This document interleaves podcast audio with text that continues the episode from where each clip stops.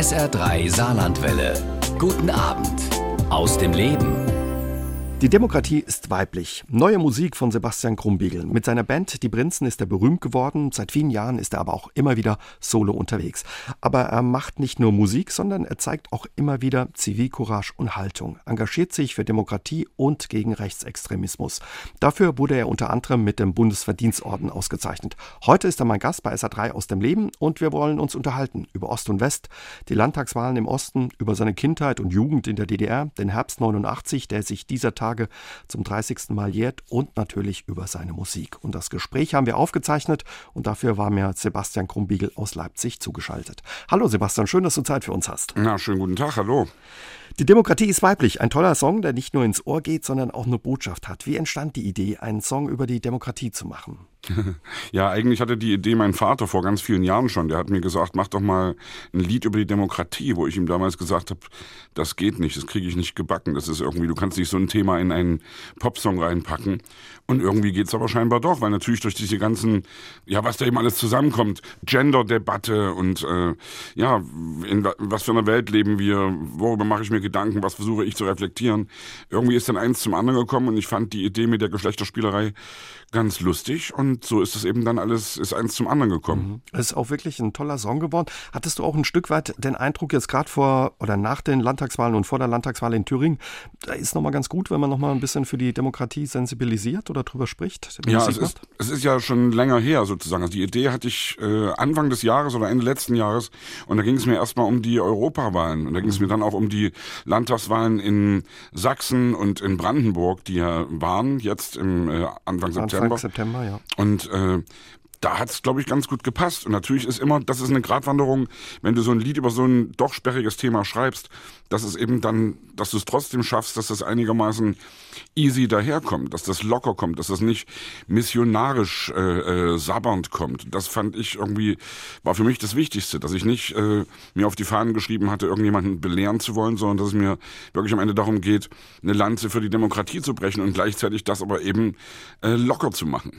Ein tolles Video gibt es zu dem Song auch. Rund 70 Musiker, ne? Künstler und Schauspieler hast du da irgendwie zusammengetrommelt, die dich unterstützen und quasi, ja, zumindest in Teilen das Mitsingen, äh, den Song oder so tun. Also ein tolles Video, was man auch auf deiner Webseite, glaube ich, findet. Ne? Auf jeden Fall. Also ich äh, kann immer nur dafür werben, sich das mal reinzuziehen, sich das anzugucken, weil das wirklich für mich so ein Highlight ist, was ich gemacht habe. Also die Idee war einfach, ruf Freunde an, schreib Bekannte an, ob die Bock haben, da dabei zu sein.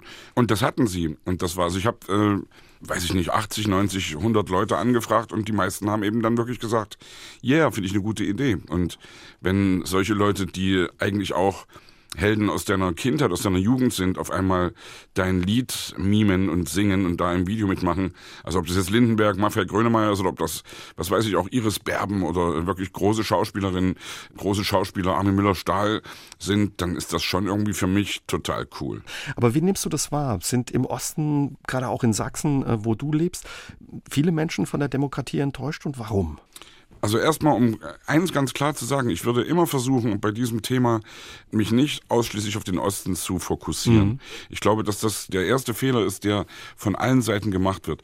Dass wir im Osten mit Demokratie weniger Erfahrung haben als ihr im Westen, das steht auf einem anderen Blatt. Aber dass es genauso im Westen zurzeit demokratiefeindliche Strömungen gibt und nicht nur in Deutschland vor allem, dass man das wirklich in Europa, dass man das in der ganzen Welt gerade betrachtet. Ob man jetzt nach Südamerika, nach Nordamerika, in die Vereinigten Staaten guckt, ob man äh, in, in Europa, was weiß ich, wo auch immer du hinguckst. Gerade waren Wahlen in Polen, da haben Rechtskonservativen wieder richtig zugelangt und die Leute äh, wählen das, die Leute mögen das und wenn in Ungarn die Demokratie ausgehöhlt wird, wenn da Entscheidungen gefällt werden, wo, was weiß ich, Gewaltenteilung in Frage gestellt wird, das sind alles Sachen, die uns schon aufhorchen lassen sollten und wo wir äh, nicht einfach sagen sollen, es ist eben heute so und ja, und Fake News ist eben normal und Shitstorms sind auch normal.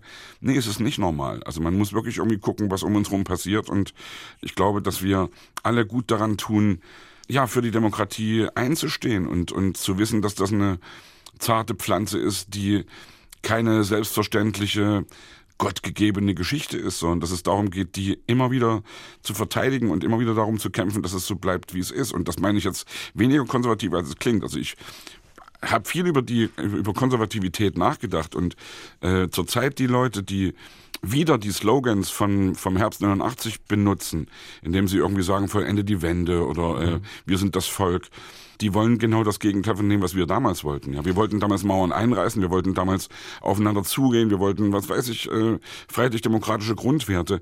Und die Leute, die das jetzt wieder äh, für sich proklamieren, die wollen genau das Gegenteil. Deswegen glaube ich, lass uns da aufpassen, lass uns da wachsam bleiben. Wie geht's dir damit, wenn ja diese Leute eben sagen, lass uns die Wende vollenden, Wende 2.0? Was, was macht das mit dir und auch mit anderen Leuten in ich Sachsen? Will, also ich will eigentlich, ich will gar nicht zugeben, dass mich das so extrem ärgert, weil ich will denen auch, ich versuche immer so wenig wie möglich Raum zu geben. Also ich möchte jetzt nicht mit dir hier stundenlang über die AfD reden. Mhm. Ja, lass uns lieber über die Leute reden, die auf der anderen Seite stehen, ja.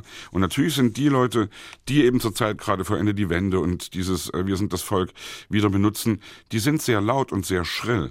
Und wer am meisten Lärm macht, der bekommt die größte Aufmerksamkeit. So ist es immer gewesen und so wird es auch immer sein.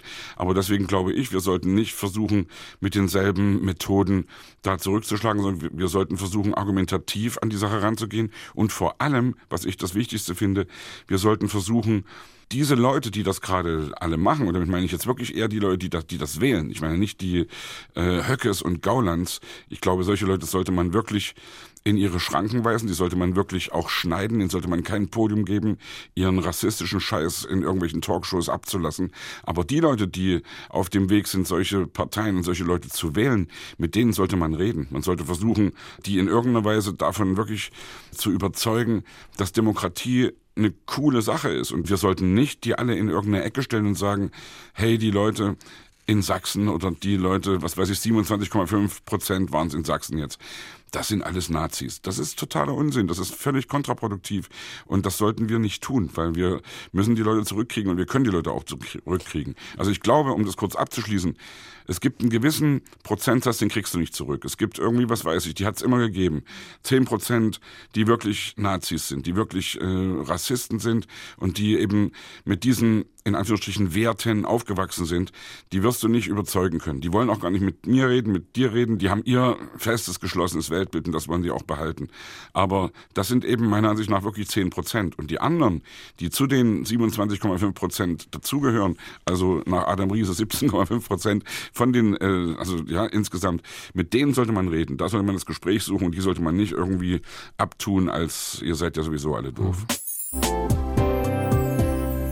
Nirgendwo sonst ist die AfD so stark wie im Osten. Bei den Landtagswahlen Anfang September erreichte sie in Sachsen 27,5 Prozent und in Brandenburg 23,5 Prozent.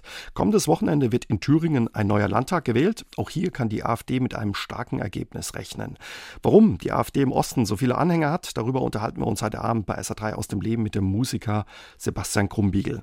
Sebastian, du hast schon gesagt, ah, es ist schwierig, wenn man ja die ganzen Leute oder immer sagt, der Osten ist rechts, viele wählen die AfD. Du sagst, wichtiger ist, dass man das Gespräch sucht mit ihnen. Du machst es auch immer wieder. Wie laufen die Gespräche ab? Wie sind die Reaktionen der Leute da auch? Naja, es ist ja sehr schwierig. Wir sind ja auch alle selbst in unseren Blasen, also in unseren Bubbles. Wir, wir umgeben uns ja mit Leuten, nicht nur digital, nicht nur im Netz bei irgendwelchen äh, Social Networks, sondern eben auch im analogen, realen Leben umgeben wir uns mit Leuten, die unserer Meinung sind. Und wenn wir irgendwelche Veranstaltungen machen, was weiß ich, wenn ich an Schulen gehe, wenn ich mit dem Verein Gesicht zeigen, äh, mit Kids, zwischen, was weiß ich, äh, 10 und 18 Jahren über Rassismus versuche zu reden, dann wissen die auch immer schon, dass wir natürlich so eine Veranstaltung sind, die sich das auf die Fahnen geschrieben haben.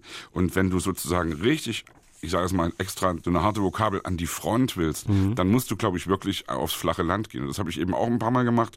Äh, ich war bei als Björn Höcke äh, Wahlkampf gemacht hat in Sachsen, der ist ja eigentlich aus Thüringen, Faschist Höcke, man darf ihn ja jetzt Faschist nennen, finde ich ja übrigens echt schon mal eine gute Sache, dass man da wirklich auch ganz klar sagt, hey, der Typ ist ein Faschist, ja, dass man wirklich da nicht irgendwie drum rumlabert, sondern dass man wirklich sagt, das, was der für Dinge erzählt, was er für ein Vokabular benutzt, das ist wirklich klar faschistisch und das ist nicht schön zu reden. Und der Typ, der hat in Sachsen, in Grimma und in, äh, wo war es noch, in Döbeln, also wirklich Kleinstädte, hat er Wahlkampf gemacht. Und wenn du dahin gehst, wenn du dich da sozusagen auf die Gegenseite stellst, dann kriegst du da schon, ja, eben Gegenwind. Dann beschimpfen dich irgendwie auf einmal wildfremde Männer und Frauen, die eben sagen, bleibe du, wo du herkommst und wir wollen dich hier nicht haben und was weiß ich was. Und dann sprechen dich Leute an, von denen du auch gar nicht weißt, auf welcher Seite sie stehen und fragen dich dann eben, sind Sie alleine jetzt hier oder, oder sind Sie mit Ihrer Band da, wo ich sage, nee, meine Band ist in Leipzig, ich bin alleine hier. Und dann kommt eben so ein Spruch wie, na, ich ziehe meinen Hut vor Ihrer Band, ja, mhm. aber eben nicht vor Ihnen. Ja. Was macht das mit dir? Hast du da auch Angst, wenn du den Leuten begegnest, die dir teilweise auch so aggressiv begegnen? Also es wäre äh, falsch zu sagen, dass mich das überhaupt nicht berührt, aber ich versuche, mir da wirklich einen dicken Panzer zuzulegen und das habe ich mittlerweile hingekriegt und glaube mittlerweile, also ich lese auch keine Kommentarspalten mehr, wenn ich merke, also ich überfliege die Kommentare und merke dann sofort, in welche Richtung das geht. Auch wenn ich Mails bekomme, wenn ich irgendwelche Post bekomme, ich überfliege das und merke sofort, wenn das irgendwie in irgendeine äh, destruktive Richtung geht und wenn es wirklich nur um Beschimpfen geht und nur um Shitstorm, dann tue ich mir das nicht an. Das brauche ich nicht, das würde meinen Geist beschmutzen. Und ich glaube wirklich, dass man da auch sich davor schützen sollte, dass man da wirklich einfach sagen sollte, ich bin offen für konstruktive Kritik. Ich bin offen dafür, wenn mir wirklich jemand, jemand was zu sagen hat, der mich in irgendeiner Weise kritisiert, versuche wirklich auch offen das Gespräch zu suchen. Versuche auch, und das ist, glaube ich, noch wichtig, in so ein Gespräch, in so eine Diskussion verhältnismäßig ergebnisoffen reinzugehen mhm. und nicht immer zu sagen, ich habe hier sowieso recht und der andere ist sowieso doof, ja.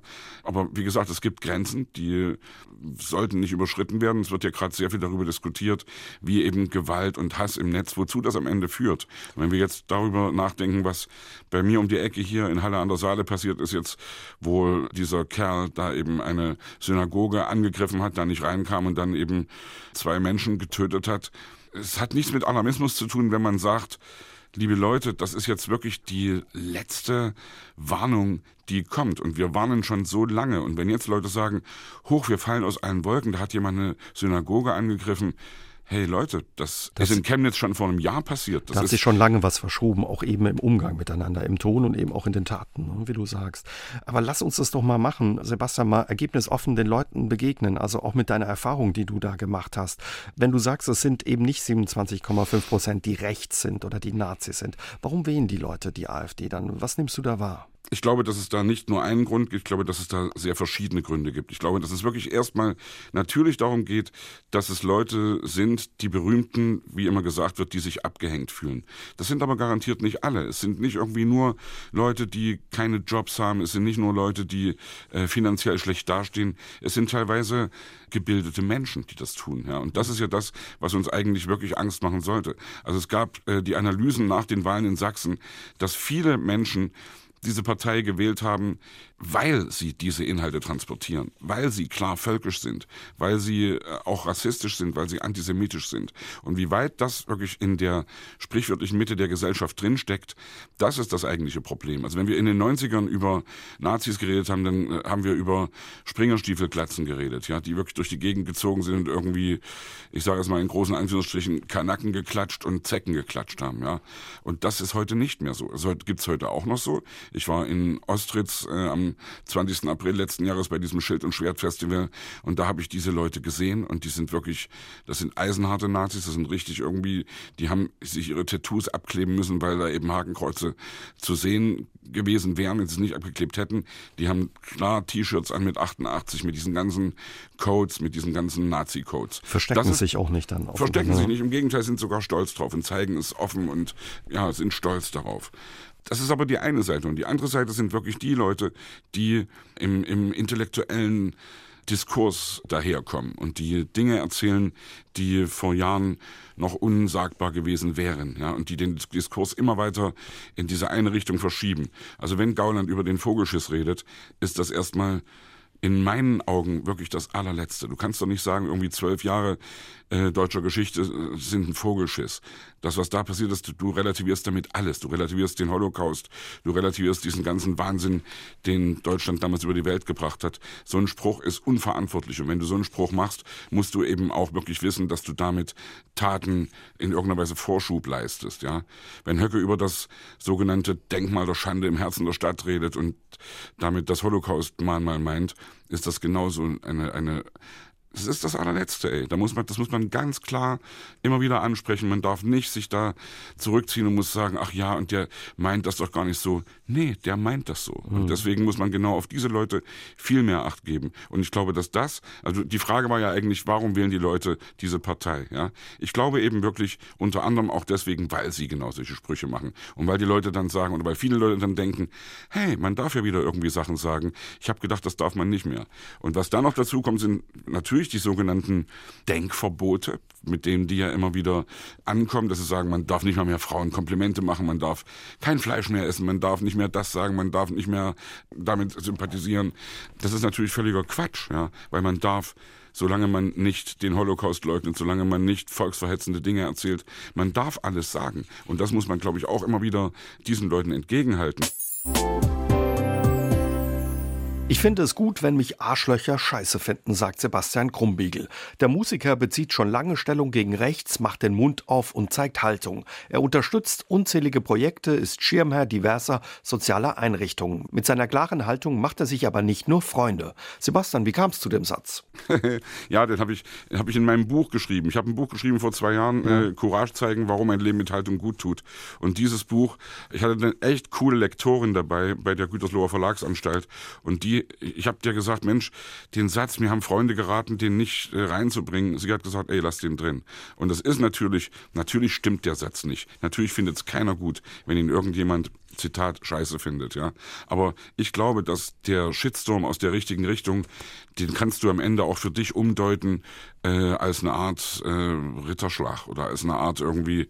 Also es wäre doch, das wäre doch irgendwie befremdlich, wenn mich irgendwelche Nazis cool fänden, ja. Das würde ich doch nicht gut finden. Da muss man doch ganz klar sagen, hey, mir ist es doch lieber, ich bekenne mich da klar und die bekennen sich auch und da wissen wir, was Sache ist. Also ich muss mich da nicht irgendwie.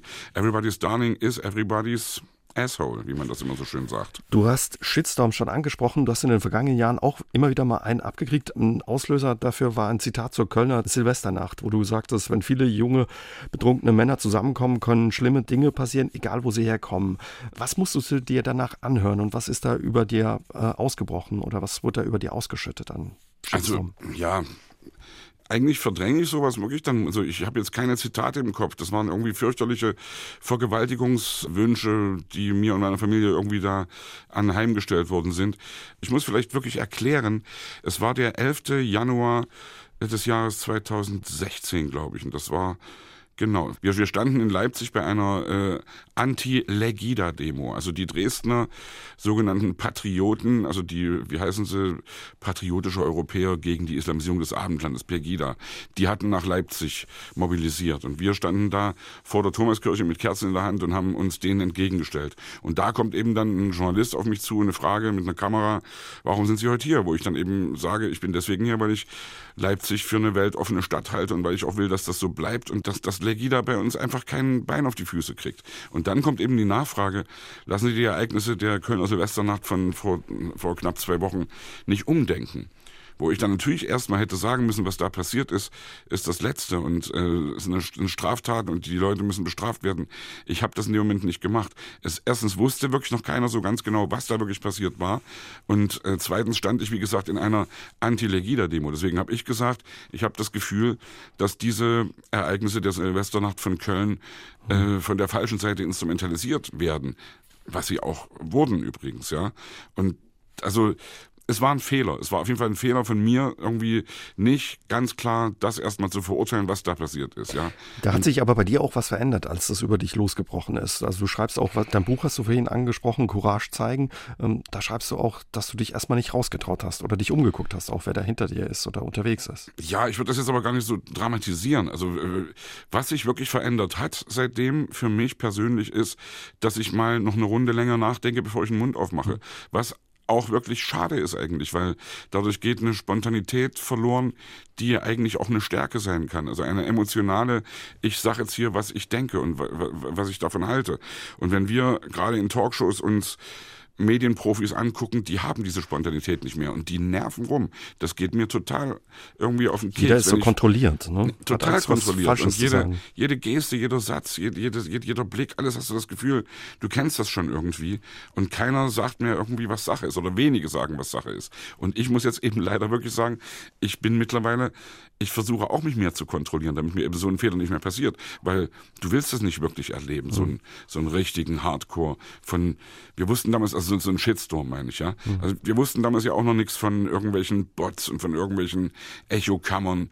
Und natürlich, äh, ich habe mir das damals wirklich alles durchgelesen und habe gedacht, um Gottes Willen. Das macht natürlich Tausende auch was von mit Menschen. Einem, ne? Naja, das ja. ist schon schräg, weil du, du denkst wirklich, Tausende von Menschen hassen dich. Und wenn du dann auf einmal mitkriegst und auch rückblickend, wenn du das ein bisschen recherchierst, wer hat das geteilt, wie ist auch teilweise die Formulierung, dann merkst du, hey, da ist eine Menge Copy und Paste dabei, da sind eine Menge Leute dabei, die einfach nur sozusagen ihren Müll so viel wie möglich, so oft wie möglich äh, rumbringen. Das ist das, was ich vorhin sagte. Die brüllen laut, die sind extrem laut und dadurch sind sie so omnipräsent.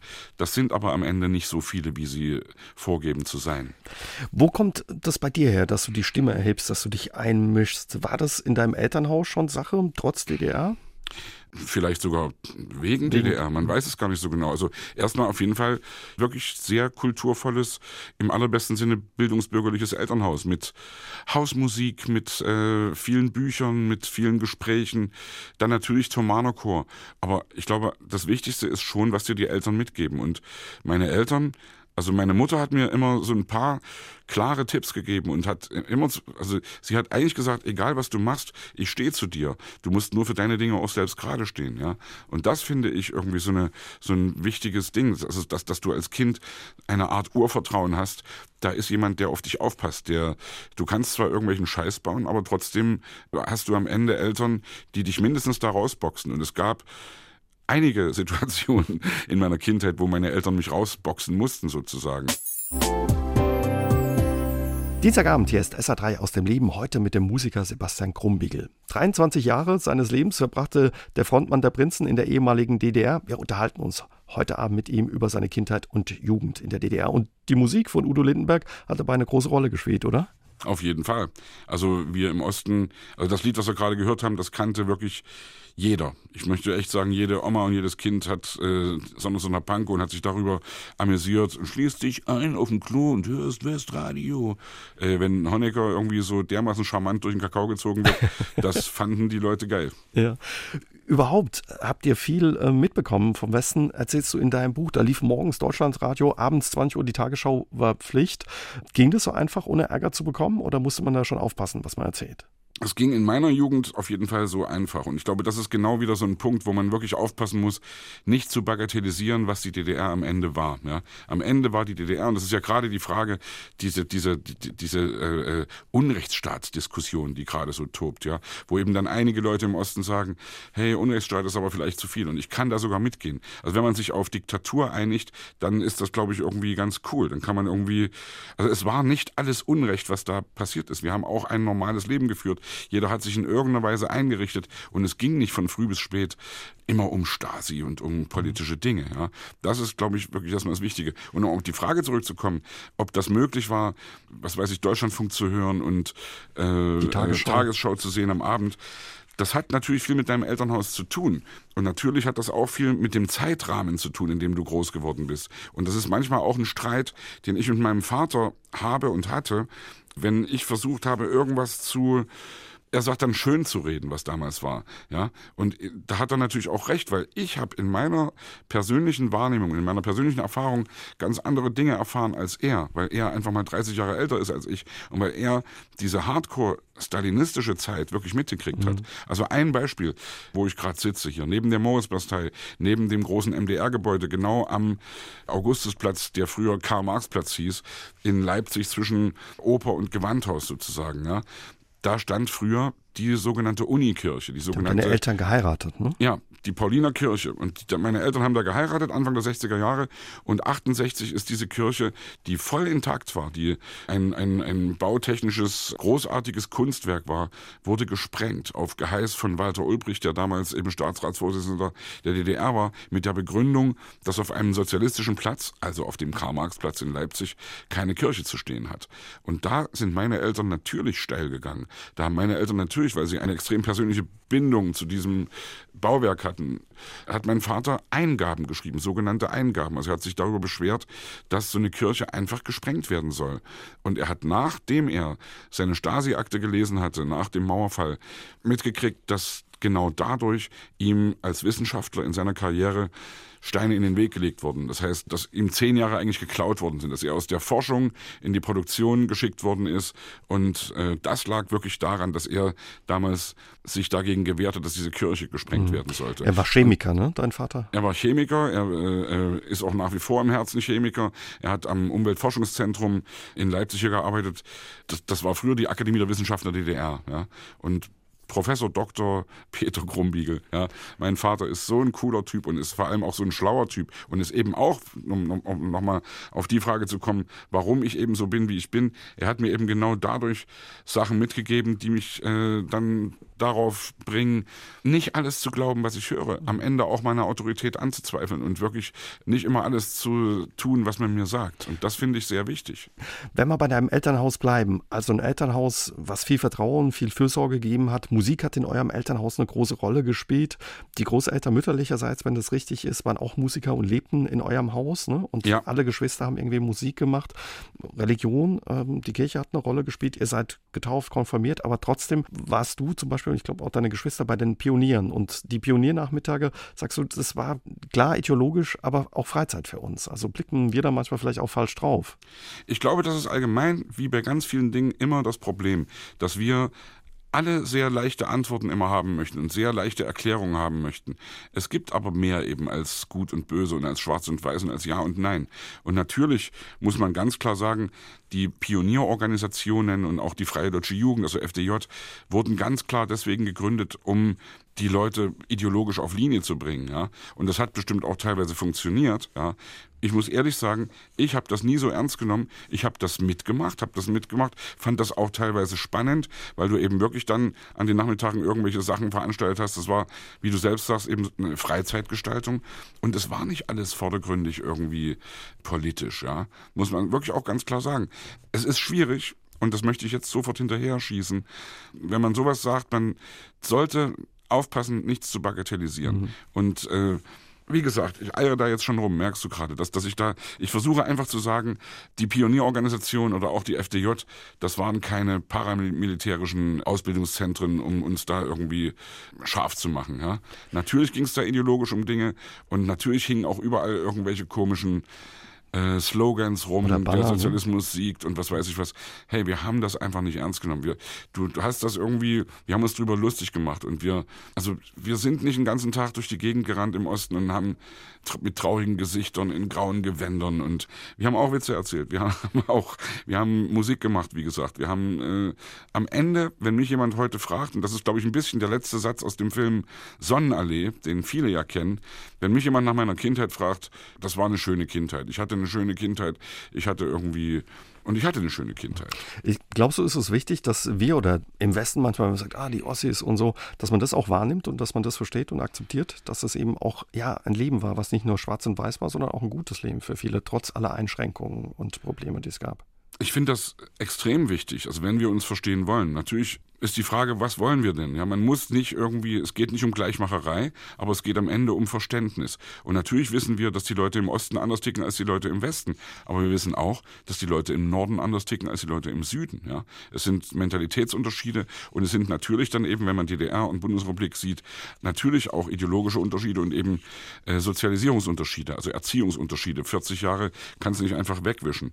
Und ich finde es schon wichtig, dass wir differenziert über diese Dinge sprechen und dass wir nicht gleich irgendwie angekreischt werden, wenn irgendeiner sagt, hey, ich hatte ich aber eine schöne Kindheit, mhm. ja, oder ich war bei den Pionieren. Ja, es war, also man kann sagen, und, und selbst das Ding mit Stasi, muss ich auch mal, das ist, mein Vater hat mir zum Beispiel eine Geschichte erzählt. Es gibt ja in Leipzig seit äh, hunderten von Jahren die Messe, die Leipziger Messe, und die gab es natürlich auch zu DDR-Zeiten. Und da gab es eben die Leipziger Buchmesse, die es heute auch noch gibt. Und ein Kollege meines Vaters auch Wissenschaftler, hat auf der Messe ein Buch gesehen, was für ihn als Wissenschaftler, als Forscher so der Schlüssel zum Glück war. So richtig gedacht, ey, wenn ich dieses Buch habe, das und es war sehr schwer, Literatur zu kriegen und gerade auch Fachliteratur war total schwer zu kriegen. Und er hat diese Frau am Stand gefragt, hey, kann ich das Buch kaufen und so. Sie sagt, nee, das ist ein Ausstellungsstück und mm. und dann hat er eben was gemacht, was er noch nie in seinem Leben gemacht hat, außer vielleicht als Kind mal einen Schokoriegel geklaut.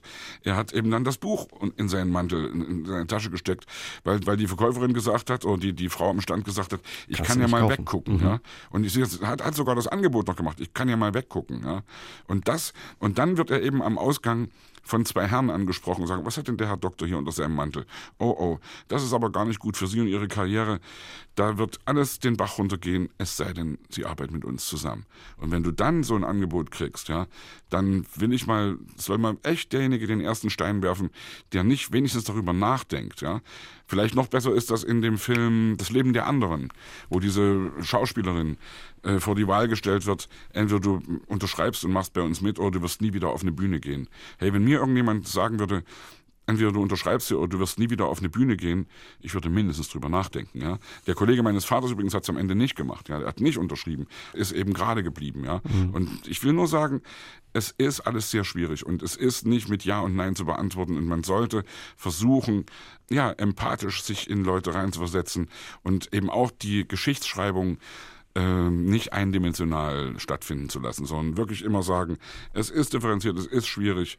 Hey, leichte Antworten gibt es sowieso nicht auf irgendwelche Fragen. Diejenigen, die uns leichte Antworten geben, die nennen wir Populisten und die wollen wir nicht haben, weil es ist natürlich bequem, leichte Antworten zu haben, aber die Antworten sind nicht leicht. Und ich selbst bin auch immer auf der Suche und stelle auch lieber Fragen, als so zu tun, als könnte ich Antworten geben. Ich kann keine Antworten geben auf ganz viele Sachen. Sebastian, eine große Rolle in deinem Leben hat der Thomana-Chor gespielt. Für dich ging es 1976 los, da warst du dabei. Der Chor hat dich ja ein Stück weit auch durch die ganze Welt geführt mit den Konzertreisen. Wie war das für dich? Ja, das war völlig abgefahren, weil natürlich, also wenn du als Elfjähriger auf einmal in, in Tokio stehst, ich glaube, das wäre für jedes Kind, äh, und vor allem 1976, ja, war auch noch eine andere Zeit, wäre das für jedes Kind irgendwie der absolute Hammer gewesen gewesen. Aber für, für uns als Ossi-Kinder war das natürlich irgendwie, ja, eben die große, weite Stauner-Augenwelt. Ja. Und also wir haben uns natürlich damals viel mehr für Matchbox-Autos interessiert als irgendwie mhm. für kulturelle Dinge. Aber selbst das alles zu erleben und dann ganz nebenbei eben noch diese kulturellen Dinge mitzukriegen, das ist schon der Hammer. Und also ich weiß, ich weiß, dass das ein Riesenprivileg war und dass das was ganz Besonderes war. Und ich glaube, dass das natürlich auch eine Menge mit dir als Kind anstellt, wenn du sowas erlebst und wenn du eben wirklich ja, ernsthaft andere Kulturen kennenlernst, andere Leute kennenlernst. Also heißt immer so schön lapidar, Reisen bildet. Aber das ist eine große Wahrheit. Also wenn du viel durch die Gegend reist, du wirst empathischer, du äh, kriegst mit, dass die Welt äh, auf der anderen Seite eben anders aussieht und dass die Leute da trotzdem cool sind. Oder anders gesagt, dass es da genauso viele coole und genauso viele Mistfinken gibt, wie auch bei uns, ja. Was eben dann auch dieser Ideologie und ja, dieser ganzen, was ihr da eben mitgekriegt habt von der Ideologie entgegengewirkt hat. Wo wart ihr da überall? Japan war es, ganz Europa unterwegs, natürlich auch im Westen? Wir waren, im, wir waren regelmäßig im Westen, wir waren regelmäßig in Westberlin, wir waren immer um die Weihnachtszeit in Westberlin. Und wir haben sozusagen die Mauer also wir, wir, wir waren auch in, wir waren in Spanien, in Italien, wir waren in mhm. Russland, in Polen, in der Schweiz, in Belgien. Wir haben wirklich viel gesehen, wir haben wirklich viel mitgekriegt. Aber was das Ost-West-Ding betrifft, also das geteilte Deutschland, das war natürlich, äh, wir haben Konzerte in der Bundesrepublik gemacht, wir sind, haben, sind immer mit zwei Bussen dann gefahren, also sind wirklich dann durch NRW gefahren. Ich denke heute manchmal noch Bad Salz-Ufflin. Das habe ich als Kind, habe ich in Erinnerung, dass wir da mal waren. Ja. Wenn ich da heute lang fahre, denke ich, hey, da warst du irgendwie vor 45 Jahren schon mal oder vor, vor 40 Jahren. Und das ist schon schräg. Aber die äh, Haupterinnerung oder das, das, was wirklich so bizarr war, war die Mauer zu überwinden. Von der anderen Seite zu sehen auch. Und auch von der anderen Seite zu sehen, weil die Mauer von unserer Seite aus war eben ein, ein graues, äh, widerliches Bollwerk, ja. Und dann gab es eben dann den Todesstreifen, dann gab es eben Checkpoint Charlie und dann auf einmal warst du auf der anderen Seite. Und man muss dazu sagen, also Ostberlin war schon ein kleines bisschen heller und ein kleines bisschen moderner und äh, irgendwie poppiger als der Rest der DDR. Ja.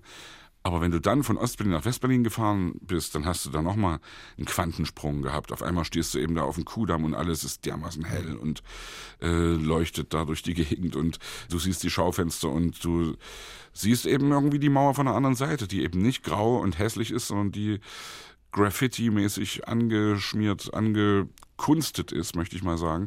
Und das, das war, schon schräg. Das war Flash anders. wahrscheinlich, ne? Total, ja. Aber wie hat man euch erklärt, dass ihr da nur ab und zu rüber dürft? Ja, das war, das waren die Regeln, das war so.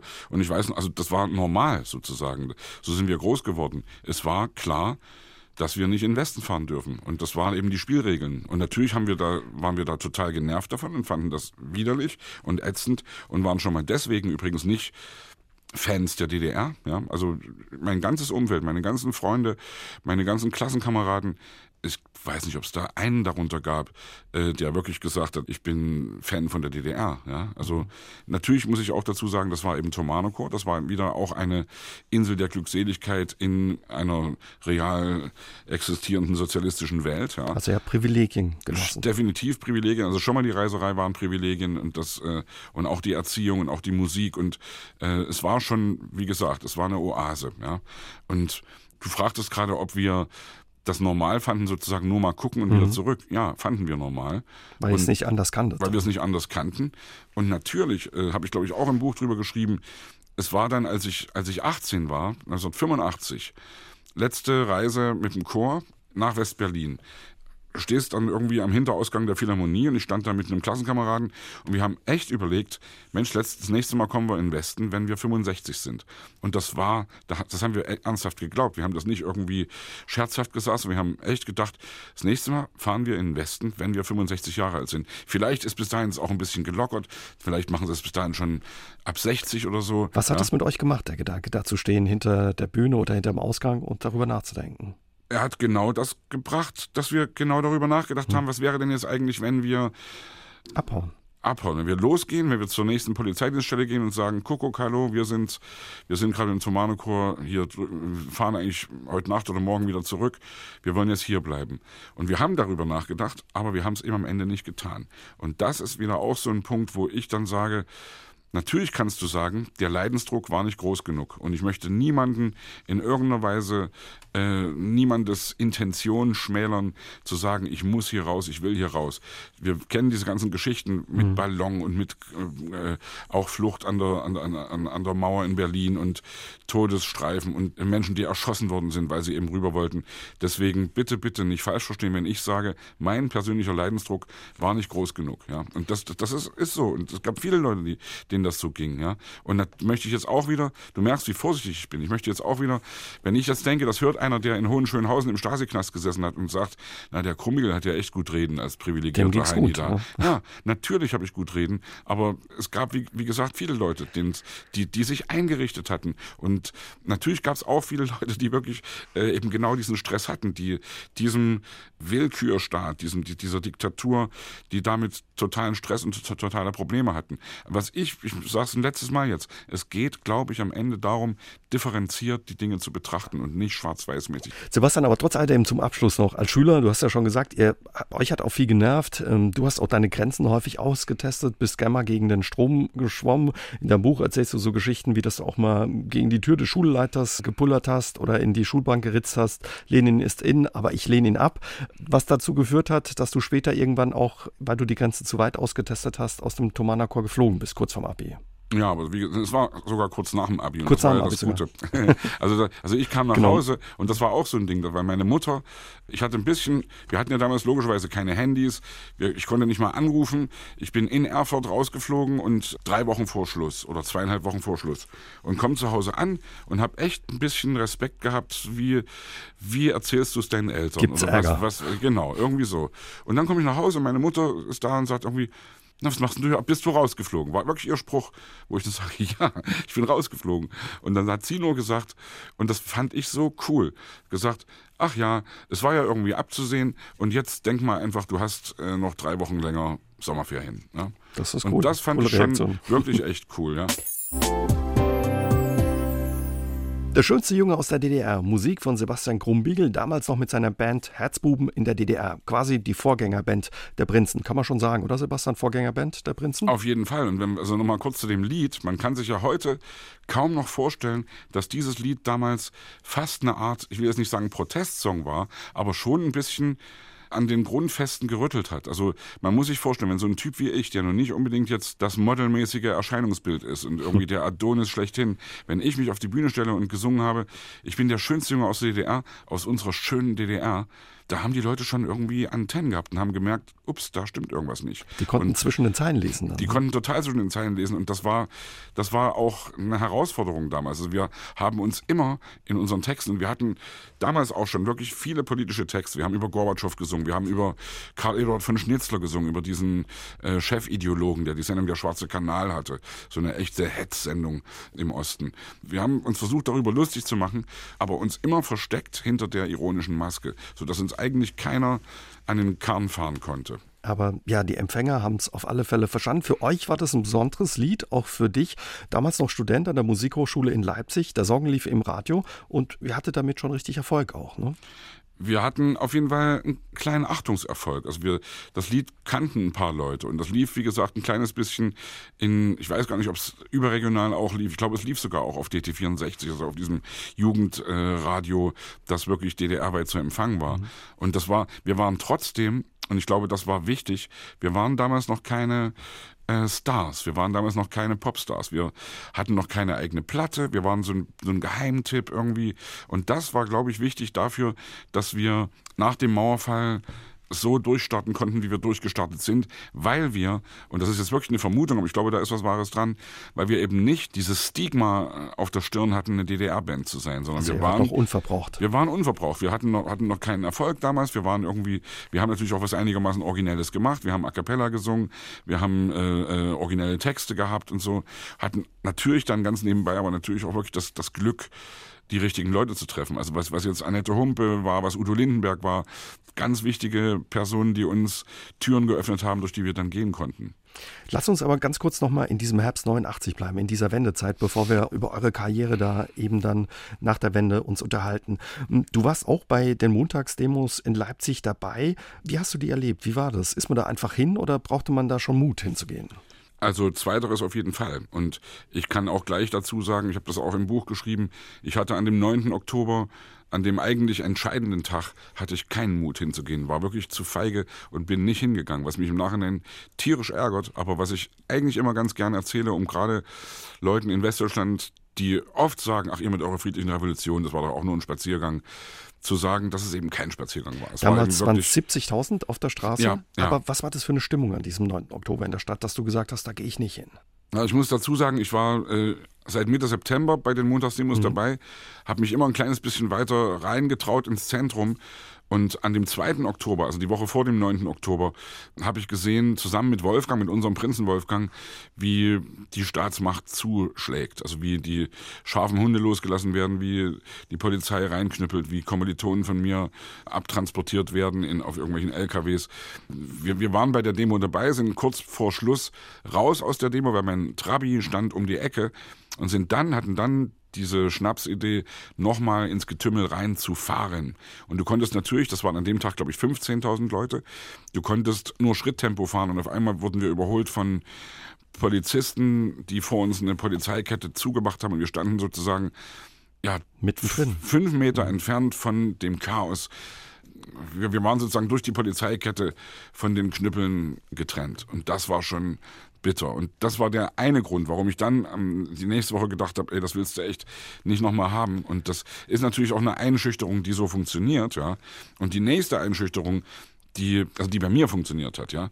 Die nächste Einschüchterung war dann, dass die Medien erstmal, also die Leipziger Volkszeitung, wirklich ganz klar geschrieben hat, wir werden heute gegen die Konterrevolutionären, äh, wir werden notfalls mit der Waffe in der Hand. Und dann gingen Gerüchte durch die Gegend, dass die Krankenhäuser mit Blutkonserven äh, äh, aufgerüstet werden, dass mehr Betten freigemacht werden. Wenn du durch die Stadt gegangen bist am, am 9. Oktober mittags, nachmittags, das war wie die Ruhe vor dem Sturm. In den Seitenstraßen standen die Wasserwerfer und standen überall, stand wirklich schweres Gerät, standen wirklich eben dann auch von den Kampfgruppen irgendwelche Militärfahrzeuge und viel Polizei. Also das war alles spooky. Mhm. Und dann ging das Gerücht eben um, es wird scharf geschossen. Und kurz davor, im, im Juni 89, war okay. auf dem Platz des himmlischen Friedens das Massaker passiert.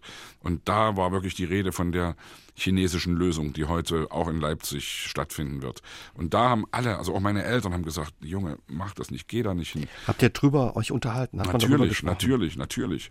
Und deswegen, also es war dann so, wir waren Musikstudenten und an der Tafel in der, in der, in, im Foyer von der Musikhochschule in Leipzig stand eben geschrieben, geht heute nicht zur Demo, heute wird äh, passieren, ich weiß gar nicht, ob da stand, es wird scharf geschossen, ich glaube, es stand wirklich so dran. Und dann stand noch drunter, wer das Gespräch sucht, kommt bitte 18 Uhr zum Bläserhaus. Im Bläserhaus ist das Haus, wo die Bläser, also die Trompeten, Posaunen, Klarinetten Unterricht haben. Eine Außenstelle, die wirklich um die Ecke von der Hochschule ist. Und ich bin dann 18 Uhr dahin mit zwei Freunden und da war niemand. Und da haben wir echt gedacht, ey, fuck, das haben die uns wirklich verarscht. hier verarscht. Und das hat mich total geärgert. Und dann sind wir in die Stadt gegangen und dann kamen uns Leute mit, mit, mit, mit freudigen, gelösten Gesichtern entgegen. Und ja, und wir waren eigentlich, wir waren im Zentrum, als alles vorbei war. Und das wie gesagt, im Nachhinein, es ärgert mich natürlich, weil das kein Ruhmesblatt ist in meiner Vita, irgendwie zu sagen, ich war zu feige, am 9. Oktober zur Demo zu gehen. Aber andererseits muss man wirklich dann sagen, und das kann ich echt aus erster Hand machen, die Leute, die da waren, waren mutige Menschen. Und das sollte man heute auch rückblickend immer wieder sagen. Wenn, wenn ich heute Leute höre, die sagen, na, die Mauer ist so deswegen gefallen, weil Kohl und, und Bush sich geeinigt haben. Und nee, das hat damit gar nichts zu tun. Also das war dann natürlich hinten raus, waren andere Dinge, die dann dazu geführt haben, dass dann die Wiedervereinigung schnell stattfinden konnte, dass Gorbatschow sein, sein Okay gegeben hat. Aber dass die, dass die Mauer gefallen ist, das hat erstmal eine Menge damit zu tun, dass die friedliche Revolution stattgefunden hat und dass es mutige Menschen gegeben hat, die in Leipzig, in Plauen, in Rostock, in vielen, in, in Berlin, in vielen Städten auf die Straßen gegangen sind und gesagt haben, so nicht. Sebastian, wie hast du eben diesen November den Mauerfall erlebt? Wo warst du da? Ich war in Leipzig und das ist ja, es gibt ja so ein paar Daten, wo du immer noch genau weißt, wo warst du da. Also wenn, die, wenn dich jemand fragt, wo warst denn du bei 9-11 oder irgendwo warst du beim Mauerfall, du hast das irgendwie drin. Und ich war damals im Kabarett in Leipzig, im, im Akademikerkeller gibt's heute noch dieses Kabarett und es war, es ist heute noch ein cooles Ding, es ist ein cooler Kellerbesuch, lohnt sich wirklich.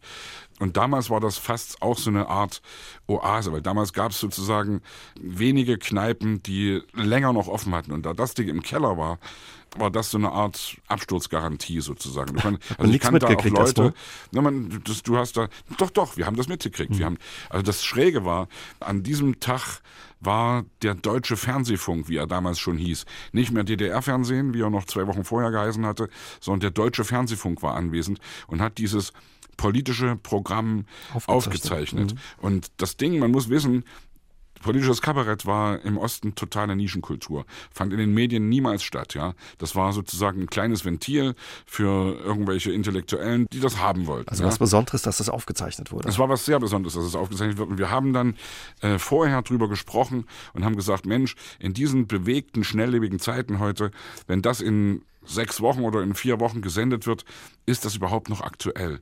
Und dann kam die Message auf einmal, wisst ihr, was in Berlin passiert ist. Und das war natürlich, da hatte sich die Frage erledigt, weil, also die Zeit war wirklich so schnelllebig. Ich habe gerade gesagt, DDR-Fernsehen hieß auf einmal Deutscher Fernsehfunk. Äh, Honecker war nicht mehr an der Macht, sondern Egon Krenz war an der Macht. Das neue Forum, also diese Bürgerrechtsbewegung, war zugelassen, Rundtischgespräche fanden statt. Ich war gerade wieder bei, bei einem Meeting von, von Leipziger Bürgerinnen und Bürgern, die sich wirklich äh, politisch engagieren. Und da sagte einer, wenn wir an heute vor 30 Jahren denken, die Zeit zwischen, zwischen 9. Oktober und 9. November, das war die Zeit der Rundtischgespräche, das war die Zeit der Offenheit, das war die Zeit, wo wo sich was bewegt hat, wo, wo richtig irgendwie ganz viel passiert ist. Und das ist dann bei diesen Montagsdemos irgendwann nicht mehr so gewesen, weil als die Mauer gefallen war, verkamen diese Montagsdemos wirklich dann ab Mitte November, Ende November irgendwie zu ganz komischen Volksfesten und so. Ach, das war irgendwie, das war nicht mehr das, weswegen wir am Anfang da waren. Ja, Aber wie war, war diese Stimmung an diesem Abend, als klar war, in Berlin passiert was? Wie habt ihr da reagiert und das aufgenommen? Wir haben das natürlich voller Freude aufgenommen. Wir haben es nicht geglaubt. Wir haben es zuerst nicht geglaubt, haben dann übrigens auch die nächsten Tage immer wieder gedacht, hey, die Mauer bleibt nicht offen. Die wird wieder zugemacht. Die lassen jetzt erstmal alle Leute, die sonst vorher über Ungarn raus sind, lassen die jetzt rüber, lassen die jetzt raus und dann wird die Mauer wieder hochgezogen. Das war mein oder unser feste und unsere feste Überzeugung. Also auch äh, Unsicherheit dabei. Ja, aber ich würde das gar nicht so, das klingt immer so dramatisch. Also mhm. natürlich war es dramatisch, aber erstmal war es große Freude. Erstmal war es wirklich, äh, ich weiß noch, ich bin am nächsten Tag wollte ich nach Braunschweig fahren zu einer Freundin, die mich immer besucht hatte in Leipzig. Und wir wollten aus Leipzig raus, meine Freundin damals und ich. Und wir fuhren an, an einer Kaserne vorbei und aus der Kaserne kommt ein Militärjeep rausgeschossen und rammt uns so volle Kanne und macht sozusagen, also fährt meinen kleinen Trabi voll zu Brei. Ja? Oh und das war, also die Leute waren alle völlig gaga in diesen Tagen. Ja? Die, das, und das hast du gemerkt. Und auch dieser Typ, der da rauskam, und ich wusste, das war ein hoher Offizier, irgendwie ein, weiß ich nicht, Oberstleutnant oder ja. ja. Und, und der, und ich habe den da angebrüllt und habe gesagt, ey, wir wollen hier gerade in den Westen fahren und jetzt knallst du uns hier mit deinem Scheißauto in, ja. Und das, also das Ding wurde dann in die Kaserne geschleppt. Ich habe nie wieder was von diesem Trabi gesehen, der war ja auch nichts mehr wert. Es war alles so schnelllebig und so, wie gesagt, im, eigentlich sehr positiv. Es war positives, es war Aufbruchstimmung, es war ja positives Chaos. Aber ihr seid dann nicht nach Braunschweig gekommen. Wie lange hat es gedauert? Oder Einen Tag länger. Wir sind dann mit, mit, dem Zug am nächsten Tag gefahren. Ja. Und wie war es, drüben zu sein? Wieder eben nicht erst als Rentner, sondern dann einfach ein paar Jahre später? Ja, war schon abgefahren, war schon schräg. Und also ich habe ja auch eine Geschichte in dem Buch geschrieben, die mir dabei jetzt einfällt, weil ich habe an diesem 11. November, muss es dann gewesen sein, habe ich mit meinem ehemaligen Freund telefoniert, der zwei Wochen vorher oder drei Wochen vorher ich glaube zwei Wochen vorher, wirklich, also ist, äh, über Ungarn noch mit seiner damaligen Freundin in den Westen gegangen ist, ohne uns was vorher zu sagen. Und er war, und man muss dazu sagen, ich kannte ihn seit der vierten Klasse. Er war wirklich, wirklich mein bester Freund in Tomanoco-Zeiten. Und dass der mir nichts gesagt hat, ja, das hat mich total gekränkt. Und ich weiß noch, dass ich hatte dann eine Telefonnummer von ihm oder ne, der wusste, dass wir bei dieser Freundin waren, weil der die auch kannte und hat dann angerufen und ich habe da am Telefon, ich habe nur rumgeheult und habe dem nur gesagt, wie enttäuscht ich bin und dass er mir das nicht gesagt hat. Und das verstehen heute viele Leute nicht, dass ich das nicht verstanden habe, dass er mir das nicht gesagt hat, weil viele Leute sagen, war doch auch gefährlich und Stasi und man muss doch irgendwie wissen. Ne? Ich sage trotzdem, deinem besten Freund sagst du das. Und natürlich hätte ich versucht, ihn zurückzuhalten. Ja? Aber ich hätte ihn nicht daran hindern können und hätte ihn auch niemals daran gehindert. Aber ich hätte ihm gesagt, Mensch, merkst du nicht, was hier gerade abgeht? Hier passieren gerade wirklich viele, viele Sachen. Und gerade eben Ende Oktober 89, da hast du gemerkt, es bewegt sich wirklich was. Und die alten Betonköpfe haben ausgedient, ja. Dass die Mauer fallen würde, hat keiner erwartet, ja. Aber hey, es ist wie es ist. Und leider ist die Freundschaft ja daran eben wirklich zerbrochen. Also wir haben den Vertrauensbruch es, dann offen. Wir haben es noch ein paar Mal gesehen, aber es war immer, es war dann eben nicht mehr das da, was, was äh, es, die Grundlage war weg. Es war wirklich ein Vertrauensbruch. Lass uns ähm, darüber reden, was danach passiert ist für euch. Du hast vorhin angesprochen, ihr habt dann später 91 die Prinzen gegründet, Annette Humpe getroffen, die viele noch von der deutschen Welle kennen und Ideal oder aus den letzten Jahren mit dem Projekt Ich und Ich. Ähm, für euch war das ein Glücksfall gewesen. Die hat euch quasi so als unverbrauchte Band, wie du gesagt hast, an die Hand genommen und für euch ging wirklich der Traum äh, in, äh, verwirklichte sich Popstar zu werden. Auf einmal Konzerte vor vielen tausend Zuschauern, Songs wie Millionär oder Küssen verboten. Wie war das, dass sich da auf einmal alles öffnete für euch? Das war abgefahren. Das war schon irgendwie, äh, also das Schräge ist ja, dass wir immer dran geglaubt haben, dass wir uns war klar, klar werden wir Popstars. Und im Nachhinein wissen wir erstmal, was das für ein blauäugiges Denken war, weil es gehört eben mehr dazu, als geile Songs zu schreiben und äh, irgendwie originell zu sein. Äh, es gehört eben wirklich dazu, extremes Glück zu haben. Und das hatten wir. Wir waren natürlich auch sehr umtriebig. Wir haben uns wirklich, wir haben jedem ungefragt unsere Demo-Kassetten damals noch in die Hand gedrückt. Auch Udo Lindenberg. Auch Udo. Ich, hab, ich war Udo ja 1990 war ich irgendwie dann, als ich das erste Mal in Leipzig gespielt habe, war ich hinter der Bühne und habe ihm eine, eine Kassette gegeben. Und wir haben ihn dann später erst im Studio richtig kennengelernt, als er, als Annette ihn ins Studio brachte eben. Und das war alles ein unglaublicher Flash. Das war schon äh, ein, ein ja, eben auch so schnell. Und du denkst in dem Alter sowieso, dass du alles schaffen kannst. Und du, wir waren 23 und du denkst sowieso irgendwie, ja, jetzt ist die Mauer gefallen, jetzt machen wir hier richtig los und jetzt geht das hier alles ab. Und es ging alles ab und es war, ja, äh, unglaublich. Gabi und Klaus aus eurer Anfangszeit, besonderes Lied auch für dich noch heute? Total besonderes Lied, weil es ja auch die erste Single war. Und ich weiß noch genau, als wir Annette Humpe, du hast eben von ihr erzählt, also unsere, unsere erste Produzentin, die für mich nach wie vor die Grand Dame der Popmusik ist, die, die äh, ein unglaubliches Näschen hat und wirklich genau weiß, was sie tut und die uns tierisch viele Türen aufgemacht hat.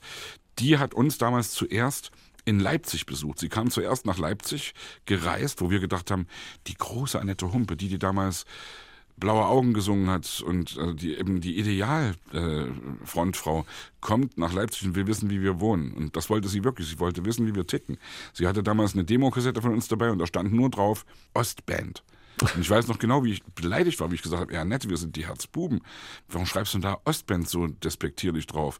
Und da hat sie nur gesagt, weil ihr seid die Ostband für mich und ich deswegen bin ich hier, weil ich wissen will, was hier abgeht. Wenn ihr aus, aus, aus Dortmund, München, Hamburg, Gelsenkirchen kommen würdet, äh, wäre es für mich nicht so spannend. Und da haben wir die ersten Demos geschrieben. Und die ersten Aufnahmen haben wir in Hamburg gemacht. Hat sie dann gesagt, okay, ich habe in Hamburg einen Freund, Anselm Kluge, der hat ein kleines Heimstudio und bei dem nehmen wir irgendwie ein bisschen was auf. Und dann haben wir die Gesänge alle aufgenommen und ich weiß noch genau, weil du Gabi und Klaus jetzt, weil wir das gerade gehört haben, dieses Lied habe ich eingesungen in den Kleiderschrank von Anselm Kluge, was, wo, wo das Mikrofon stand, weil das da soundmäßig am besten eben ein trockener Raum war, der wenig Hall hatte. Und ich habe sozusagen, während ich das Leben ist grausam, Gabi und Klaus eingesungen habe, auf die frisch gebügelten, hängenden Händen von Anselm Kluge geguckt. Und das ist für mich so ein schräger Gedanke. Weil, also als das dann geknallt hat, als es dann im Radio lief, hat die Plattenfirma sofort gesagt, jetzt ab ins Studio, sofort Platte machen und dann sind wir richtig ins Boogie Park Studio in Hamburg in der Eulenstraße in Ottensen in Altona gegangen und haben dort äh, ja einfach eigentlich die die erste Hälfte der 90er Jahre haben wir ganz ganz viel Zeit in Hamburg verbracht. Eine tolle, bewegte Zeit. Man kann sagen, ihr ja, seid Gewinner der Wiedervereinigung gewesen mit eurer Musik und auch mit der Band Die Prinzen. Es gab aber eben auch viele Verlierer. Gab es sie auch in deinem Umfeld? Auf jeden Fall. Auf jeden Fall. Und das war uns ja damals auch wirklich so ein bisschen unangenehm, dass die ganzen also wir haben dann Festivals gespielt, wo diese ganzen Bands, die unsere Helden waren, ob das jetzt äh, Rockhaus war, Panko, äh, City, Pudis, Karat, also viele von diesen Bands, die waren von heute auf morgen Silly, auch übrigens, ja. Damals noch mit Tamara Danz. Die waren auf einmal nicht mehr angesagt. Keiner hat sich mehr für Ostmusik interessiert. Und wir haben damals Festivals gespielt, wo wir dann Headliner waren und wo wir sozusagen als Letzte gespielt haben und solche Helden waren dann eben unsere unser Support, ja. Und das war mir immer total unangenehm. Ich habe mir gesagt, ey, das haut doch irgendwie nicht hin, das ist doch irgendwie nicht richtig, ja. Das eine ist die Musikszene. Gab es aber auch im privaten Umfeld irgendwo, wo man merkte, Mensch, äh, da sind Leute auf der Strecke geblieben oder es war nicht einfach für Sie nach der Wende? Im Nachhinein auf jeden Fall. Also ich muss ganz ehrlich sagen, es war die, die ersten Jahre, das war gerade in, also in Leipzig war 1990 war ein extrem chaotisches Jahr im, im allerbesten Sinne, ja. Es galten alte Regeln nicht mehr, neue Regeln galten noch nicht. Das heißt, es gab die alten Polizisten, über die hast du gelacht und die neuen gab es noch nicht. Es war eine, wirklich eine Aufbruchstimmung, volle Kanne an allen Ecken und Enden. Es schossen irgendwie Kneipen und Clubs und Cafés privat betrieben aus dem Boden und äh, Gebrauchtwagenhändler, äh, irgendwie fliegende Händler, die irgendwie, was weiß ich, Teppiche verkauft haben und die eben so äh, offene Märkte hatten. Es war alles ganz schräg. Und die Frage, wer auf der Strecke geblieben ist, über die haben wir uns damals, glaube ich, gar keine Gedanken gemacht. Das hat sich später gezeigt. Ja, das hat sich später gezeigt. Und ich glaube, dass das auch, dass das heute so ein Grund ist. Du hast mich vorhin gefragt, warum wählen im Osten so viele Leute diese Partei? Ja, ich glaube, dass das schon, dass du genau an der Stelle ansetzen musst. Also wenn du, es gibt so ein paar Zahlen, die mich total beeindruckt haben. 80 Prozent aller Berufstätigen im Osten haben entweder ihre Arbeit verloren oder mussten was völlig Neues machen, ja. Das muss man sich wirklich mal reinziehen, was, was das für 80 Prozent sind, ja. Dass das eine Riesenzahl ist, dass die, die mussten völlig neue Sachen machen oder sind völlig arbeitslos geworden. 80 Prozent aller Produktionsmittel, also Fabriken, äh, Maschinen, sind in westdeutscher Hand. Ja.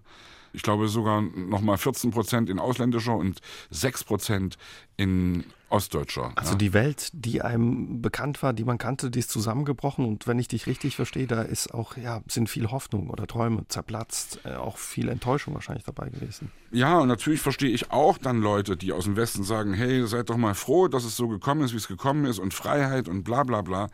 Trotzdem, wenn dein privates Umfeld zusammenfällt und wenn sich irgendwie auf einmal von heute auf morgen alles ändert, und das ist wirklich so gewesen, also für uns, und du hast vorhin selbst gesagt, wir sind wirklich totale Gewinner von dieser ganzen, von der ganzen Wende. Aber für viele Leute sind es eben nicht. Wenn sich von heute auf morgen alles ändert, also für die Ossis hat sich von heute auf morgen wirklich ich will nicht sagen alles, aber sehr, sehr, sehr viel geändert, ja, richtig viel geändert. Für die Leute im Westen hat sich eigentlich nicht allzu viel geändert. Und das irgendwie im Nachhinein zusammenzubringen, weil wir vorhin eben auch über ihr und wir, Osten und Westen, was mich eigentlich total nervt, wo ich schon vor 20 Jahren, vor 15 Jahren immer gesagt, na, hört doch endlich mal auf mit diesem Auseinanderdividieren. Man muss es schon aufarbeiten, was da passiert ist. Und man muss auch zugeben, dass es Unterschiede gibt und dass einige Unterschiede vielleicht sogar auch erhaltenswert sind, ja. Dass es nicht darum geht, eine Übernahme zu feiern, sondern dass es darum geht, eine Vereinigung zu feiern und, und, und dass eben, also, weißt du, ich hab, war, war immer total genervt, wenn irgendwelche Leute gesagt haben, Ach, in der DDR. Und das Zusammengehörigkeitsgefühl. Und die Polikliniken. Und die Kindergärten. Und die selbstbewussten Frauen. Und das, äh, ja. Da ist aber überall was Wahres dran. Das muss man wirklich auch mal ganz, ganz klar so sagen. Und es ist mehr als der, der grüne Pfeil, an der, der Ampel. grüne Rechtsabbiegerpfeil an der Ampel, auf den man sich besinnen kann. was, was glaubst du, wie lange das noch dauert, bis dieses Auseinanderdividieren aufhört? Bis man ja von Ost und West redet wie von Nord und Süd, wie von Norddeutschen und, und Bayern oder so? Ich weiß es nicht so genau. Also ich, ich glaube, dass die Gräben zurzeit ja wieder tiefer geworden sind. Ja? Und ich hatte vor 10, 15 Jahren hatte ich eigentlich gedacht, das ist gegessen. Wir sind weiter. Wir sind weiter. Sind wir nicht. Ja? Und es gibt heute ganz viele Statistiken, wenn du dir die Deutschlandkarte anguckst, da siehst du richtig knallhart DDR und BRD. Ja? Und das ist schon befremdlich. Also du kannst anfangen bei Rente, du kannst bei Einkommen, du kannst bei Mietspiegel, du kannst aber eben auch bei Wahlanalysen, kannst du dir alles reinziehen. Da hast du, hast du die DDR und die Bundesrepublik und dann hast du noch einen kleinen Fleck irgendwie in Dortmund und in, im Ruhrgebiet irgendwie, eben sozial schwache Gebiete oder in Bremerhaven oder was weiß ich was. Bei uns auch ja. im Saarland. Bei euch auch im Saarland, wo ich übrigens auch in, in ich war vor Jahren bei einer Anti-Nazi-Demo in Saarbrücken dabei. Mhm. Das war sehr spontan und da habe ich erstmal gemerkt, ups, ey, hier ist ja auch echt ganz schön die Kacke am Dampfen. Ja? Also es bringt nicht zum hundertsten Mal heute. Mit Fingern auf den Osten zu zeigen. Ja, und vor allem, es bringt nicht äh, äh, undifferenziert äh, irgendwelche Dinge zu sagen, weil es ist alles differenziert zu betrachten. Und wie gesagt, hey, Saarland, Baden-Württemberg, äh, Nordrhein-Westfalen, da gibt es überall auch, wie gesagt, wer wählt wo was. Guck dir das genau diese an. Probleme. Ja, und überall gibt es diese Probleme. Danke, Sebastian, für die Zeit und für das Gespräch heute Abend. Danke auch. SR3 aus dem Leben. Immer dienstags im Radio, danach als Podcast auf sr3.de.